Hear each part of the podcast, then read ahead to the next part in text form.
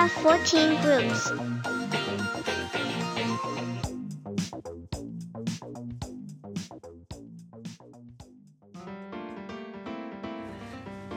はい、どうも、えー、虫すいすいです。えー、どうも。えー、っとですね、今日は、というか今回は、えー、俺たち14弾ですね、第32回目ということで、えー、32といえばまあ、ビエリですかね。ビエリが32番でしたね。イタリアのね、イタリア代表だったビエリが32番だった気がします。えー、っとですね、今回のテーマは、仮面ライダーファイズ、えーパラダイスリゲインドっていう映画を、えー見に行ってきましたので、えー今日は2月2日なんですけど、2月2日で、えー9時、9時のもう一番最初のやつ、まあ、一番だから一番最初に 見てきましたんで、それの感想ですね。えーあのー感想とかあらすじだとかっていうのをちょっとあの言っていきたいなと思ってますので、えーまあさすがにまだ本当に第1回目見に行ったんで、えー また見 まだ見てない人は まだ見てない人大勢いると思うんですけどまだね見に行ってない人はね見に行ってから聞いた方がいいと思いますけどね、あらかじめ言っときますけど。はい。なんで草加が生きてんのとかなんで北あの北崎くんが生きてんのっての言っちゃいますかそういうはい。なんであの楽しみだよっていう人は見てからね来てください。では始めたいと思います。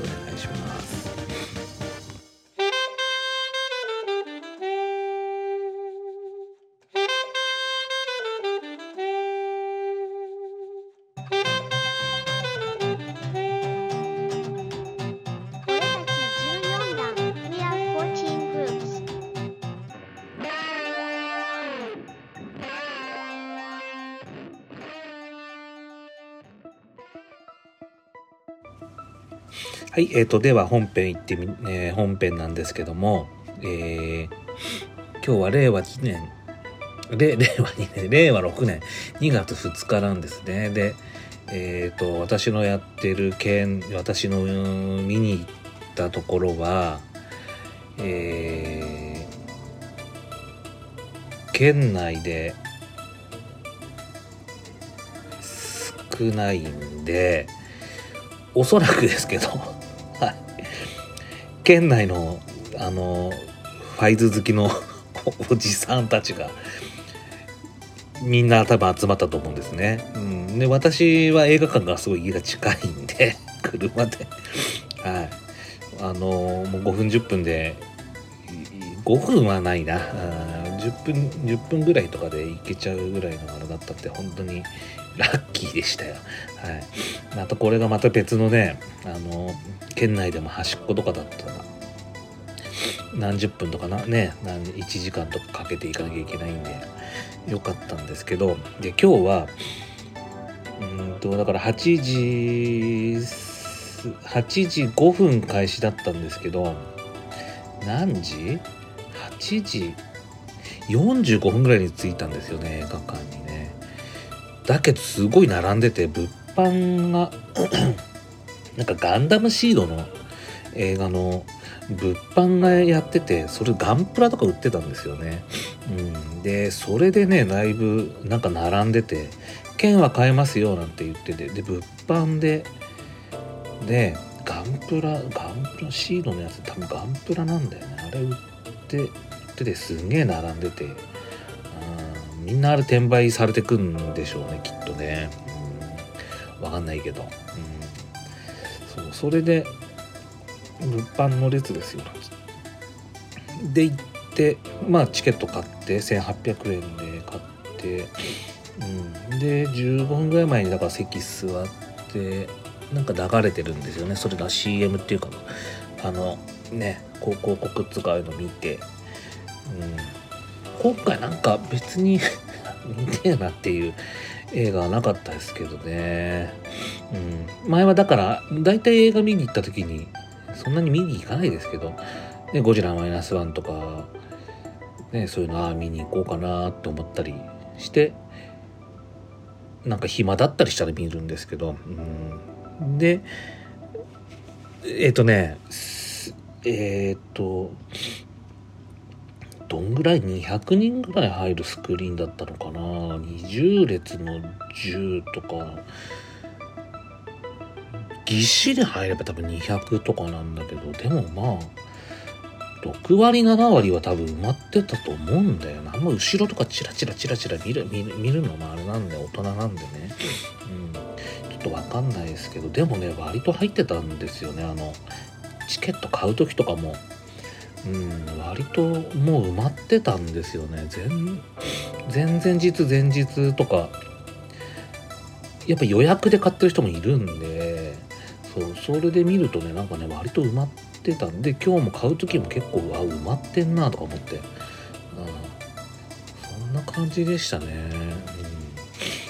うん、そうそれでまあ端っこの方に座ったんですけど、うん、まあ隣も両隣もいなかったんでね良かったっすね。うん、で今回の映画なんですけどだから2004年？2004年とか3年とか4年とかにやってたんですよね「仮面ライダーファイズ」平成仮面ライダーのシリーズ4作品目なんですけどね、うん、でちょっとまああの東映のビデオの方のあらすじっていうかあれ見るとシリーズ第4作目にして、えー平成仮面ライダーの人気を頂点まで押し上げた伝説の作品「仮面ライダー5」を3つ書いて「ファイズ」と読みますけど放送から20年の時を経て人類の進化系オルフェノクと人類をめぐる物語のその後が描かれる。それは果たして夢の続きなのかあるいは絶望の始まりなのか。でストーリーですね。ストーリー園田真理は、えー、菊池慶太郎の甥丈太郎、うん。えー、海道直哉。そしていつしか戻ってきた戻ってきた草加正人。とともにクリーニング店、えー西洋洗濯法、えー菊池クリーニング店を経営しながらオルフェノクの庇護を行っていた。一方政府によりえー企業再生されたスマートブレイン社はオルフェノクの殲滅を目指す企業へと変貌を遂げ北崎が、えー社を率いていたある日追い詰められたオルフェノクを救うため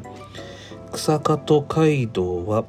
仮面ライダーカイザとスネスネークオルフェノクとなり殲滅隊長のくるみレナ仮面ライダーミューズと交戦。そこに現れたのは数年前に真理たちの前から姿を消して以来消息不明となっていたあの乾巧。だった。巧はかつてと異なる姿のファイズ仮面ライダー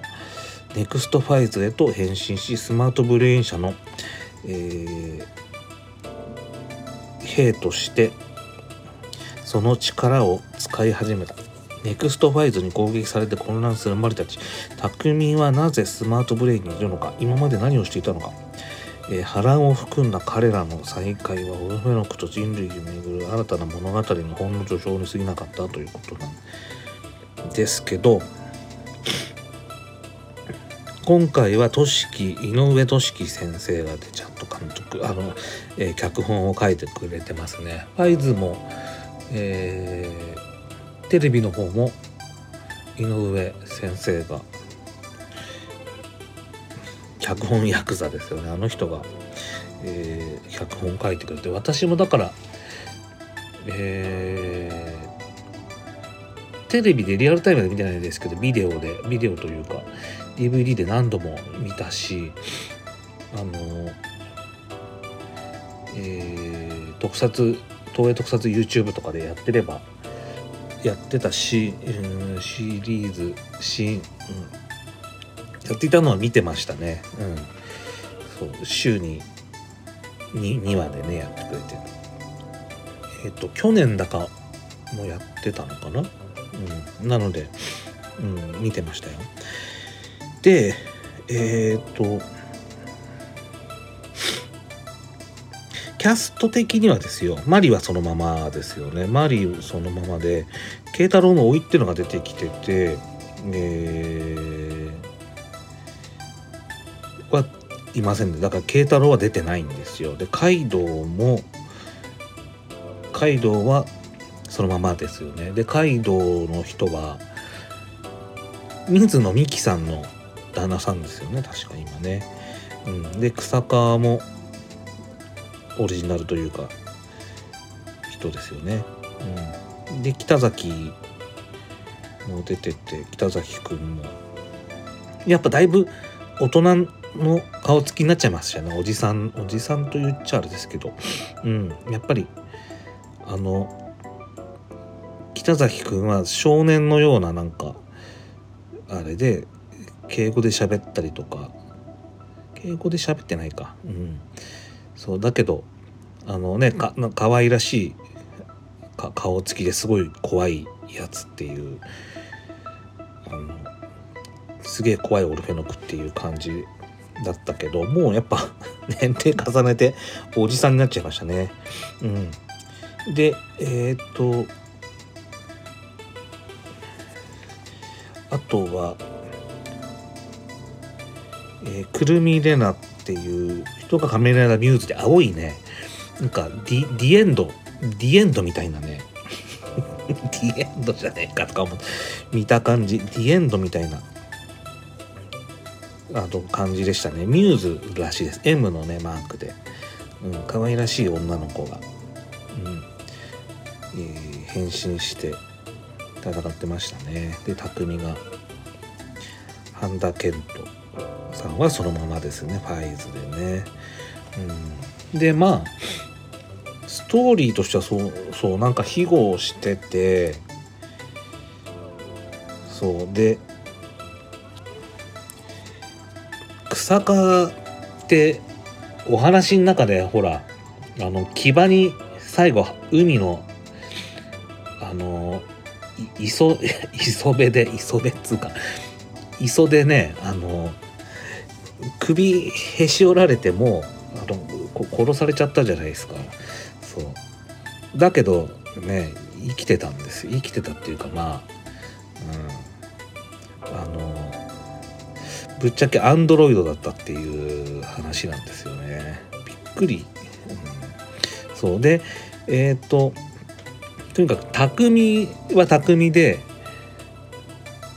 まああのテレビテレビシリーズの終わりはねマリと慶太郎と3人で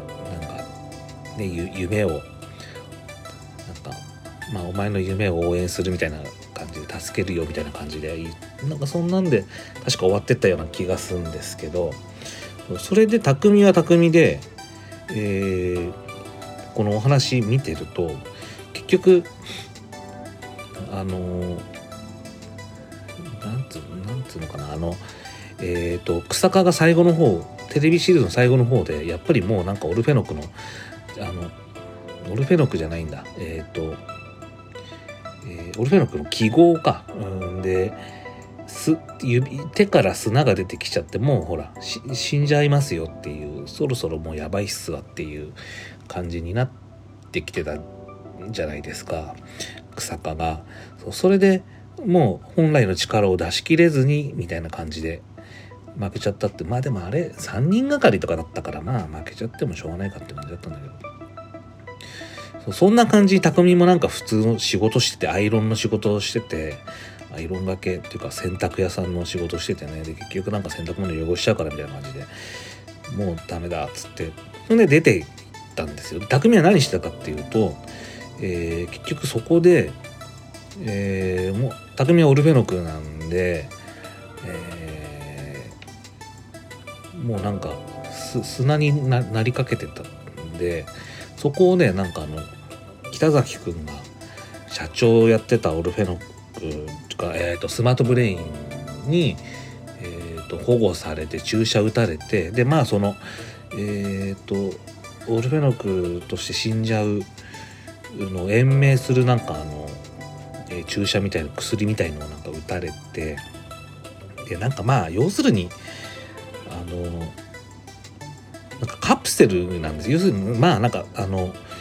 えっ、と「精神と時の部屋」っていうよりあれか「ドラゴンレンジャー」のあれかあの部屋ですよ。あの活動してる間どんどん寿命が減ってっちゃうけどまあカプセルの中に入っていればまああの命をながらえさせることができるっていうかまあそういう感じですよね。だからああいうなんかカプセルに入ってそれでなんかまあオルフェノックとしてなんか寿命を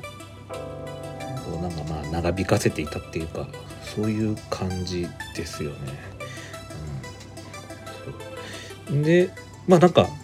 であとなんだろうな。で草加は草加で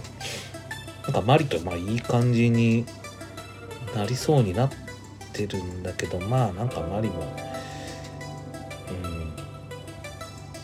うん。まあうん。まあ匠がいないんじゃしまあなんか草加の肩にも持たれるよねみたいな。まあしょうがないかなっていう感じもまあなきにしもあらずみたいな。大人なんでお互い大人なんっていう感じでそういうねあれもありましたけど、うん、なかなか良かったんじゃないですか。でえっ、となんかね予告編というかこの間クイズみたいのやってたんですよね。殺人事件なんか金魚がどうとかっていうやつやってて。でなんかその時はクリーニング屋をみんなでね6人ぐらいでクリーニング屋やってんのかよとか思ったんでもうむちゃくちゃじゃねえか。そんなクリーニング屋にそんなな6人も7人もスタッフいらねえだろとかって思ってたらえー、っとですねクリーニング屋はだから慶太郎のな丈太郎ジョジョみたいですけどね。スタープラチナとか使っちゃいそうですけどなんか、うん。えっ、と丈太郎とマリと草加でやってるような感じででカイドウもでカイドウはえっ、と、えークリーニング屋の2号店を、えーラーメン屋にしちゃってでラーメン屋としてまあ成功してるみたいな感じで。でそこのラーメン屋のスタッフが、えーオルフェノックね少年少年少女たちが、うん、34人いたかな、うん、そう。でその子たちのオルフェノクでそう1人はデルタに変あの変身できるんですよ、うん。だけどまあ普通にやられちゃうんですけどミューズに。そう。なもんであーそうそんでねあとは結局北崎くんもアンドロイドでして死んだでしょ？確かあのオルフェノクの王にあの少年少年にねあのくく最後最後なんかく食われちゃったんじゃなかったっけ？なんか、炎みたいなやつ炎みたいになって固まってそうなんか荒い荒い CG でなんか食われちゃった気がするんだけど。そう。そんなんでね本来はもうそんなの知ってるわけでしょ。ね。なんだったら北崎君本物だったらあれドラゴンオルフェノクになってねやるところもなんか変な変な特殊能力でなんか攻撃するんでなんかまあちょっとおかしいなとは思ってたんですけどあのまあ案の定というかそういう感じでした。うん。で匠がこのほらアラスにあるようになんかまあ最初はだから敵として出てくるんでミューズとかと一緒に戦ったりしててうん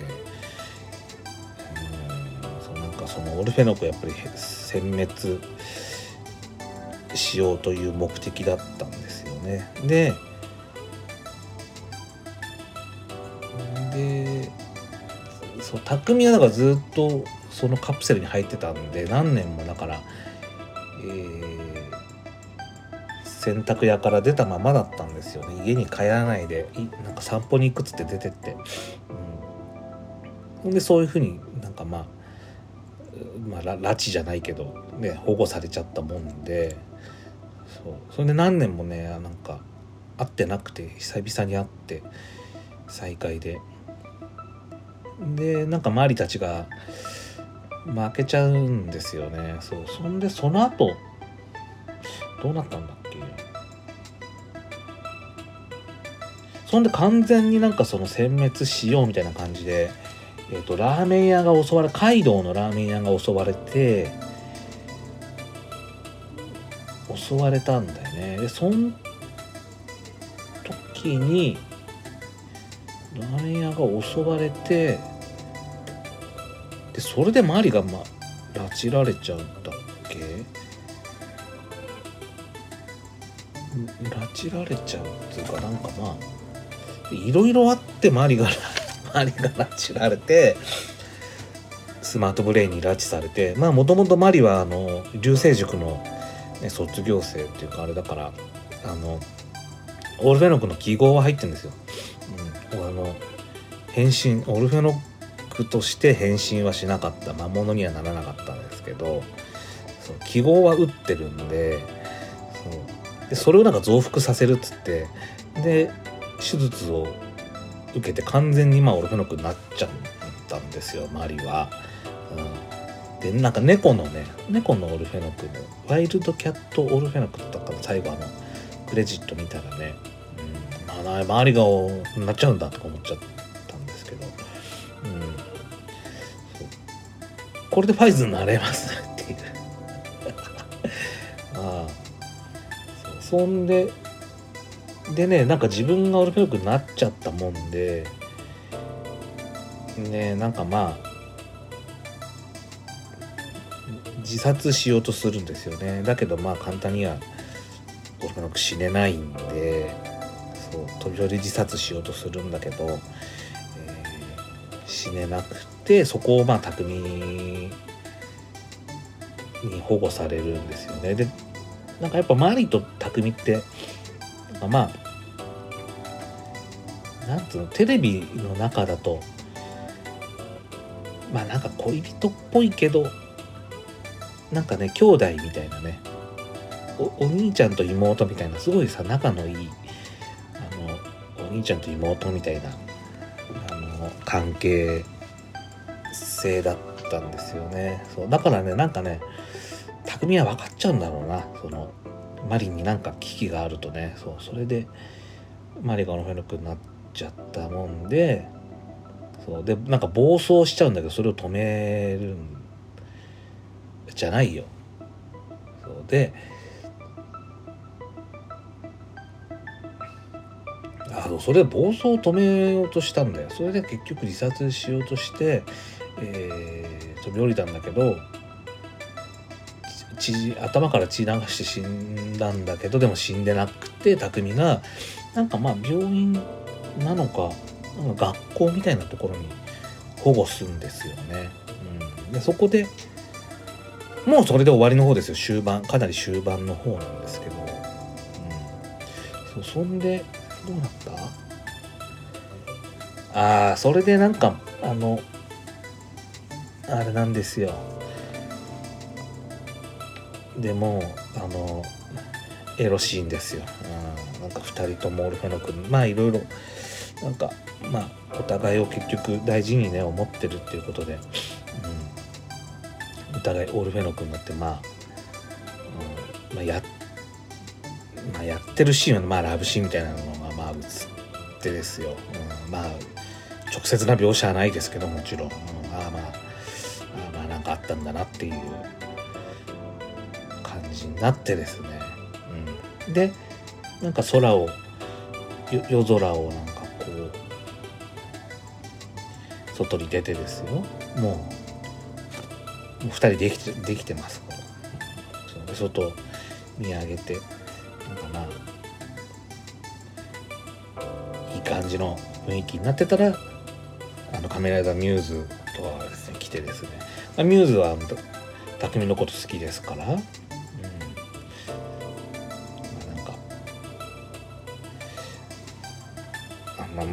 イチャイチャされるのが気に食わないと思いますしね、うん、そそれでそこにまああれ、まあ、北崎君とかが出てきて攻撃するんですよ。あれ夜だったよな。確か違ったかな。またシーンがシーンが違うのかな、うん、そそんで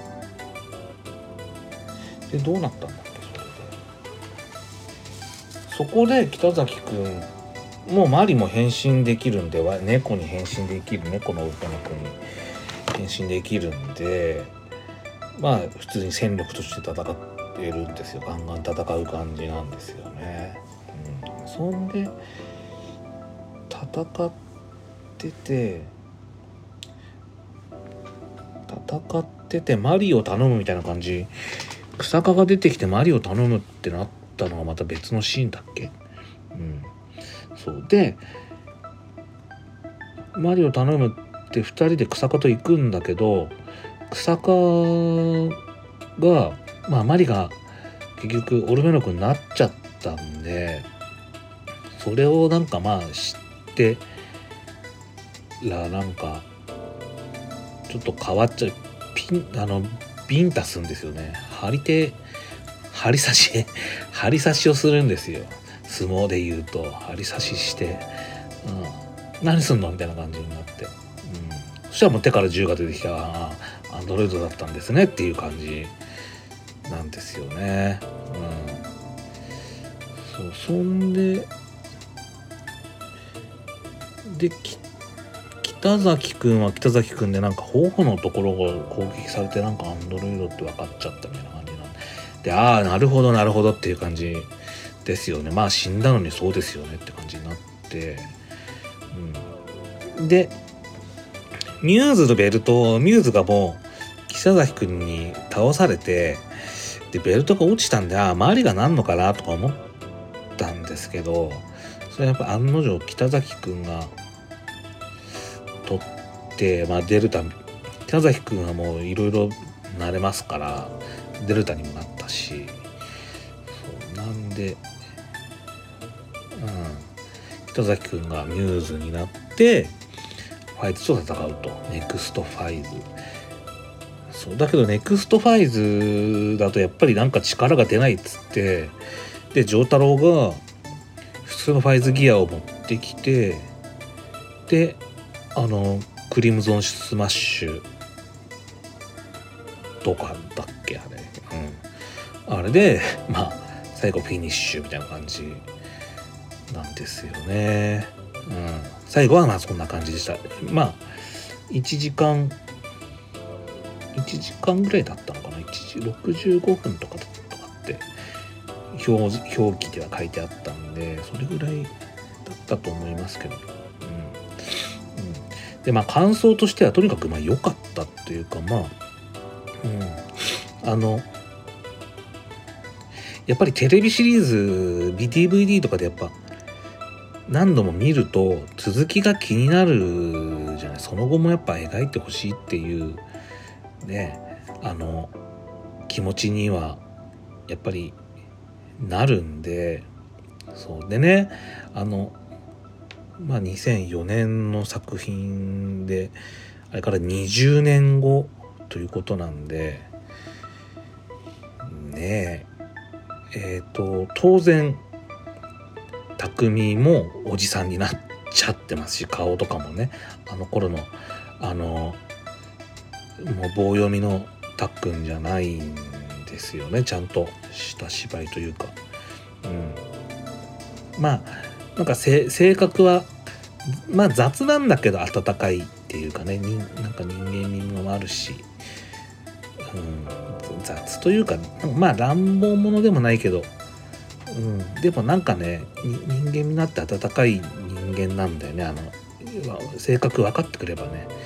っていう人のままだったしあの半田健人さんものインタビューも見たけどやっぱり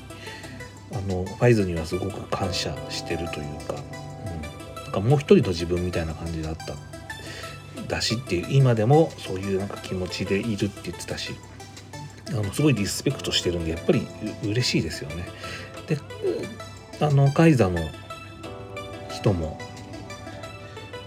村上さんもあれですか？村上さんでしたっけ？うん。そう。ねあの大大好きで、ま、漫画の方とかも。えー、ま、漫画もねカイザの漫画やったりとか、うん、いろいろ。で今回のこともいろいろね動いた動いたらしいんですけど、うん、よかったですよ。本当にあの続きが見れて本当に良かったっていうかね、うん、あのなんていうのかな。ままああの戦隊ものとかだとテテンイヤーズとかねよくやってますけど。ああいうのでまあその先その先っていうかねテレビシリーズの何度も見たテレビシリーズのその先がで何年後とかが見れて本当にまあ良かったなっていうか、うん、まあ内容もまああんな感じで良かったんじゃないですかっていう感じ。別にねまあアクションとかがどうとか話がどうとかでそういうの別にケチつけるつもりはなくて、うん、あのそれぞれみんなが成長した姿っていうか、年を取った姿っていうのが見れてよかったっていうのが本当にもうただもうそういう感想しかないっすよ。うん。ね。うん、続きが見れてよかったっていう。うん。で最後。あれか。えっ、と。えー、草加が死んだはずな最後。クリムクリムソンスマッシュで死んだはずなんですけど、えー、なんかスマートブレインのあれになってて社長にまなんか就任した感じなんですよ。またなんかアンドロイドだまあ全てはスマートレディがこう裏であの糸を引いてるんじゃないかっていうなんか感じはしますけどね、まあうん社社長は首をすげ替えるだけで。まあ政府が政府があれか。政府が裏で、まあ、糸引いてるっていうあれなのか、うん、でえっ、と最後なんかカプセルにみんな入ってる姿があったけどあれは誰なのかな？なんか匠とかだったのかなとか思ったけどでも匠で最後なんかお好み焼きのねだからマヨネーズが出てきてお好み焼きを食べるシーンがあって、うん、っていうのがあったんででその後だからまあみんなでまたラーメンうんとクリーニング屋をやったりラーメン屋をやったりすんのかな。そう。でまあえっ、と匠とマリはまあいろいろあったんでララブラブみたいな感じですか。いろいろそういうラブ的なことがあったんでねなんだったらまあ次あればオルフェノクの子供が生まれたりするんじゃないんですか？ウルフと狼とワイルドキャットってどういうあれなのかな？また染色体が違うからあれかな？動物界的には。どうなるんでしょうかわかんないですけど。あれがウルフウルフじゃなくてなんかタイガーとかだったらまたあれか猫科だからちょっとあのあれじゃないですか。えっ、ー、とライオンとタイガーのライガーとかタタイゴンとかねそういうのがあるあるんですけど、うん、なんか、えーそういう感じでもし続きが30年25周年30年があるとしたらなんか匠とマリンのね子供がどうとかっていう話になるのか分かんない。けどそれはそれであのそうなったらなったで別にねそれは楽しめばいいんで楽しみたいなと思いますけど。そんなとこですか？あとはね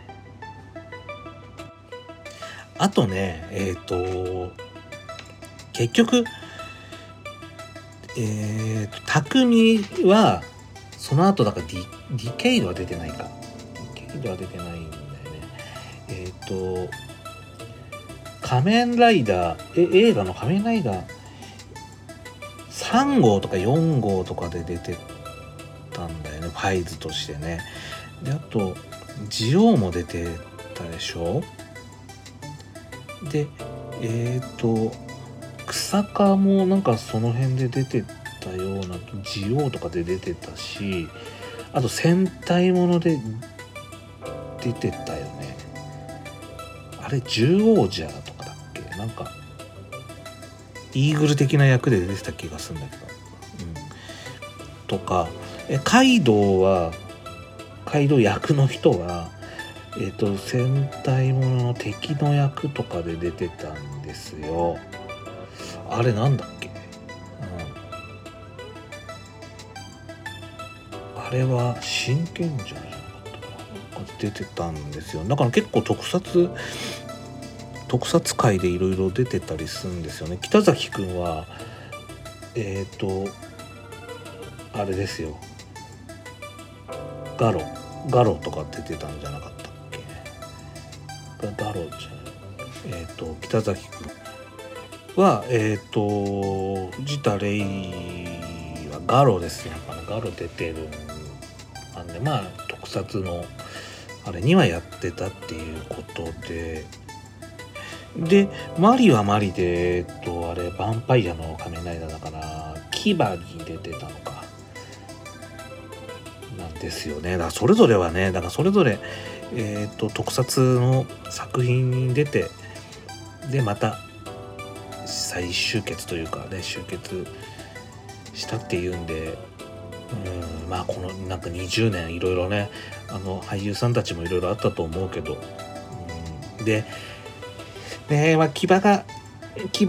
なくなっちゃったしねリリアルで泉泉さんでし、うん、だっけ、うん、ねあの科捜研にで科捜研の女に出てたりとかしてうーん牙が生きててもまあなんか話的には出てくるようなあれで、うん、出てく,、うん、くるような役はないとは思うけど出てきたらなんかでも出てきたら嬉しかったけどうんなんかまあ牙が生きてたら生きてたでなんか話の作りようはあったのかな。ね。うん。なんか悲しいけど。うん。ね。えうん、うん、あとは長田さんか。長田さんは長田さんはもうどのみちあれ無理か。まあ出てきたとしてもアンドロイドってことになっちゃうもんね。死んでるしね本編でね。うんだからまあねそあのそう長田さんの子も今なんかどっかハハワイだかどっかで生活してるのか。あの全然見ない、ん、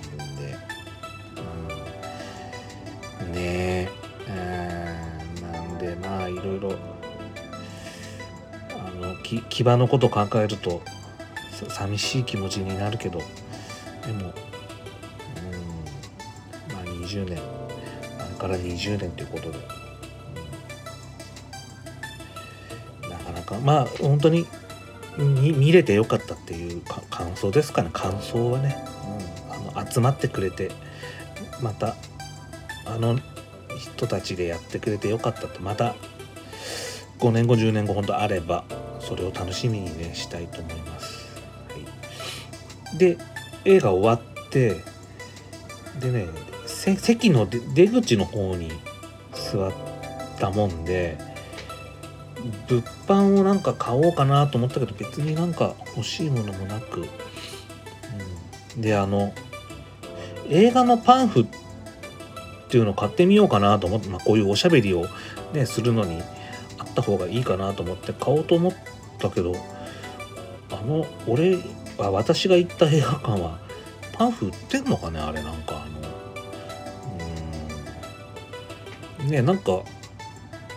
その映画のお金だけじゃなくてねなんかそういうのを買ってなんか貢献したいなとかっていうふうに思ったんだけどう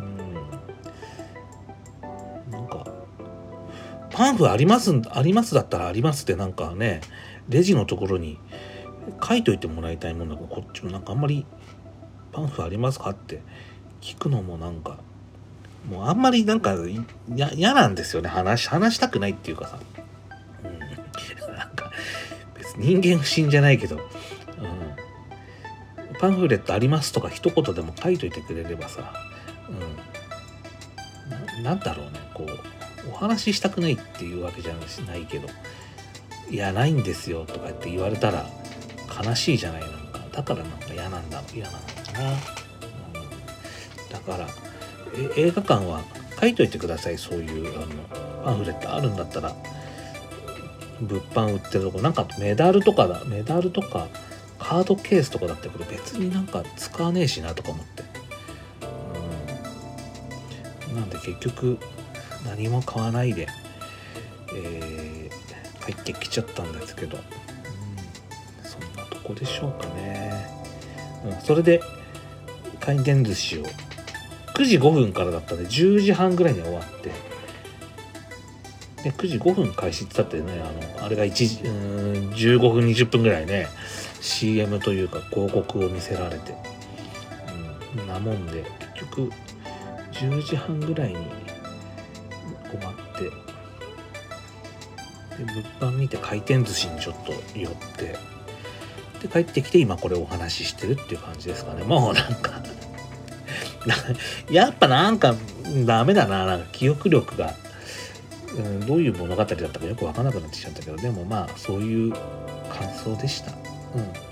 またあの5年後10年後楽しみにしています。でやっぱりだいぶおじさんおばさんになっちゃってましたけど、うん、ね。カイドウも本当になんかファイズの時のカイドウは本当おちゃらけてるけどあのなんか敵、えー、と戦隊もの敵とかだとすごい落ち着いた役で、うん、いやなんかまあ役者役者なんだなって感じしましたけど、うん。ね、あとあの私はちゃんとあのあれですよ。あのえっ、ー、と T シャツも買ってますからあのあの井上先生のあの井上俊樹が書いたですね、夢ってのは呪いと同じなんだよとあとえー、っとあの T シャツも今売ってないんですよ。うん、であと「どけ俺が歩く道だ」っていうやつもあれ特撮ニュータイプかなんかの、えー、特撮ニュータイプかなんか買って応募券で当たるみたいなやつも送ったんですけど結局当たらなくてそう特撮ニュータイプと特撮エースかなんかを買った応募券をなんか出すんですけどそれ結局当たらなかったんですよ。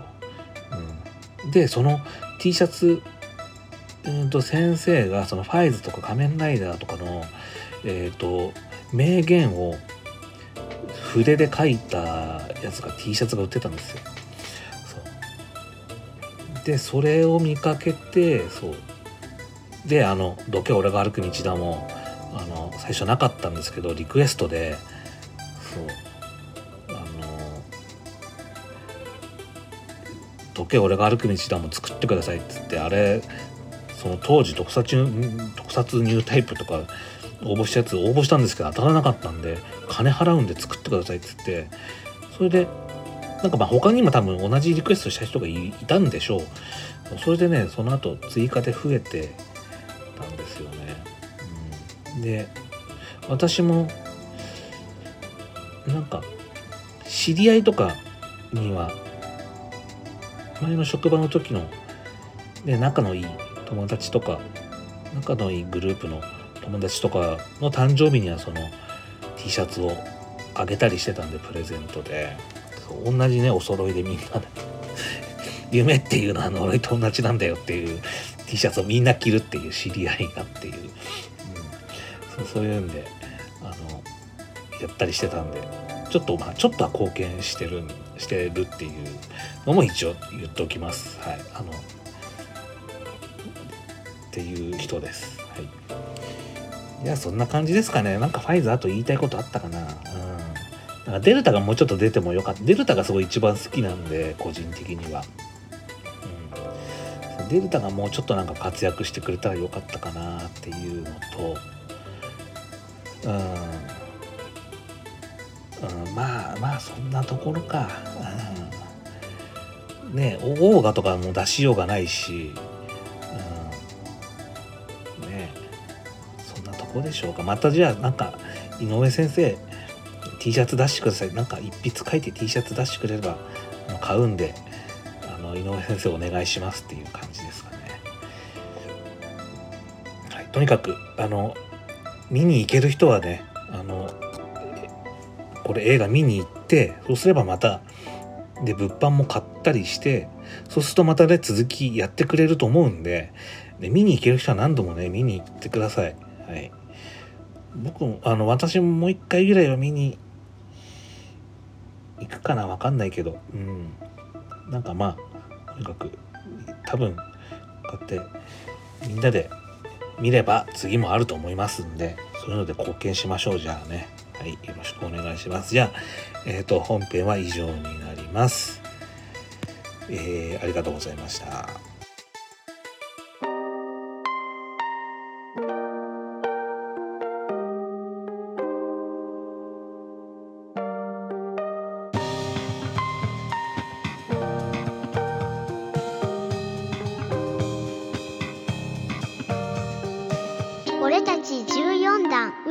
14 groups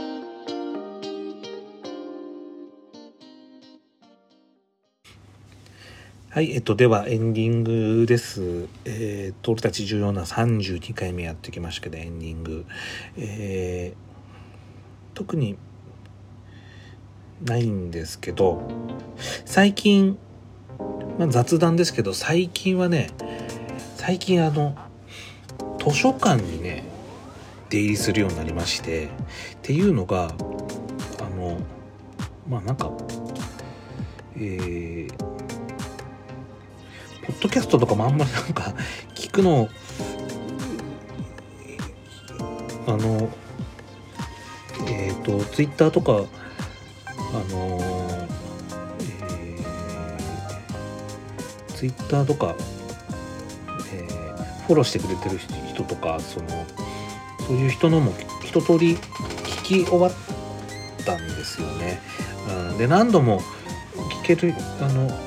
何度もやっぱり聞いたりしたんですけどなんか作業中とかにね。それも終わっちゃったんで落語聞いてんですよ最近。落語聞こうかなと思って。で白山が神田伯山があの問わず語りで落語のエリート教育の話をしてたのを思い出して最初ねなんかあのえーそれでえっ、とねなんかまた、まあ、何千もかけて CD1 枚結局何千もするしなんかねあの結構いい値段するんですよね。中古とかでもね。ん、であの図書館にね行くよ行くことにしました。あの税金も払ってるし、うん、納納税者なんでね、うん、あのなのでちょっと図書館にも種類がとにかくいっぱいあってびっくりしました。もう何年ぶり何何十年ぶりですよ。図書館なんか行くのは、うん、実家にいた時以来じゃないですか。実家にいた時の小学校34年生に借りたっきりそれだってなんか図鑑とかさなんかしょうもないなんか絵本みたいなやつを借りたりしてて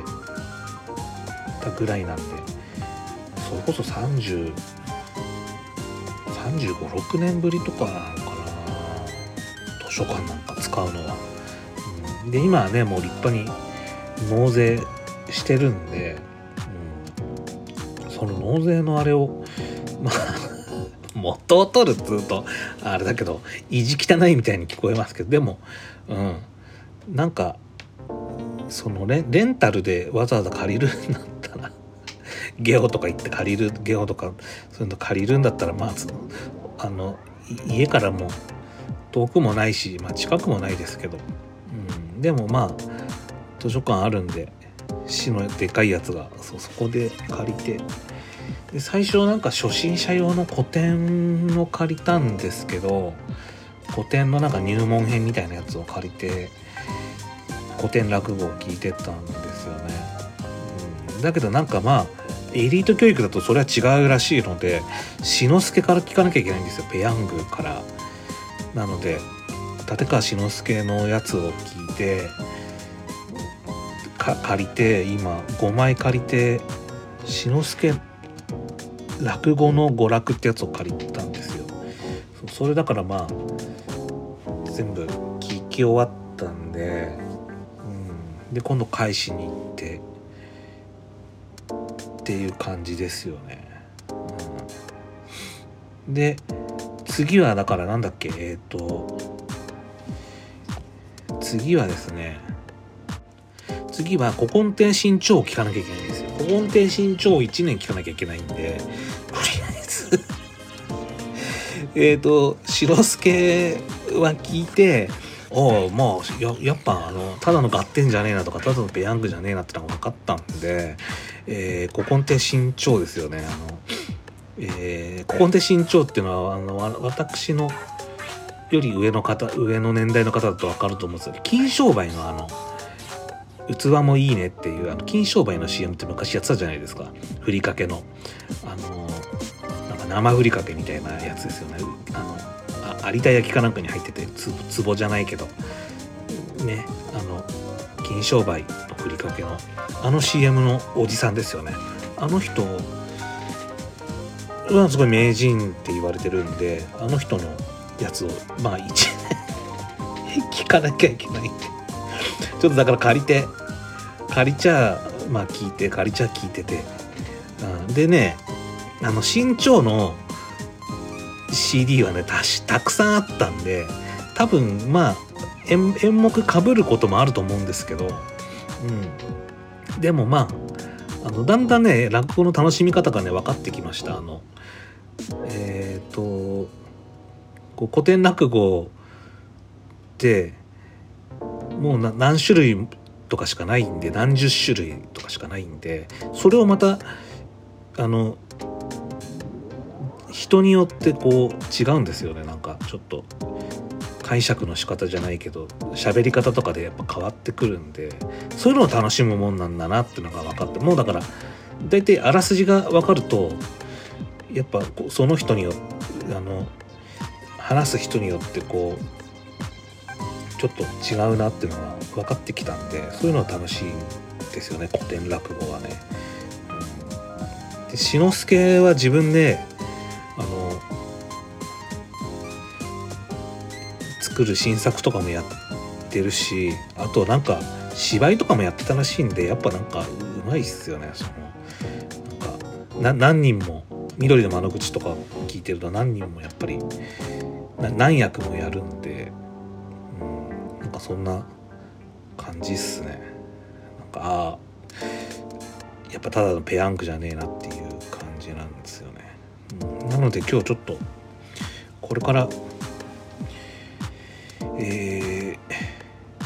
ー、志の輔を介して古今亭新潮をちょっと借りてこようかなと図書館に行こうと思ってます、はい、なので、えー、今日のところはもうこれで終わりにしたいと思います。あと結局ひょうたんの蓋もやろうと思っててやっぱ外が寒くてできないっていうのとあと植木屋のバイトに昨日行ったんですけどうんなんか社員のといってまあ後輩なんですけどね。うんと言ってまた仕事が午前中で終わっちゃったんですけど、まあいろいろあって夕方にまあ夕方までいろいろちょっと時間を潰すっていうことをやったりして、っ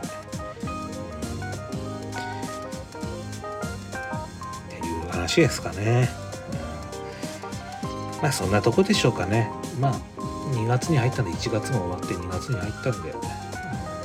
今年もまあまあ、あと11ヶ月ですけど頑張ってください皆さん。はい。そんなとこですね。はい。じゃあ、えー、CD 開始に行きますんで。ではまたじゃあお会いしましょう。さよなら。ありがとうございました。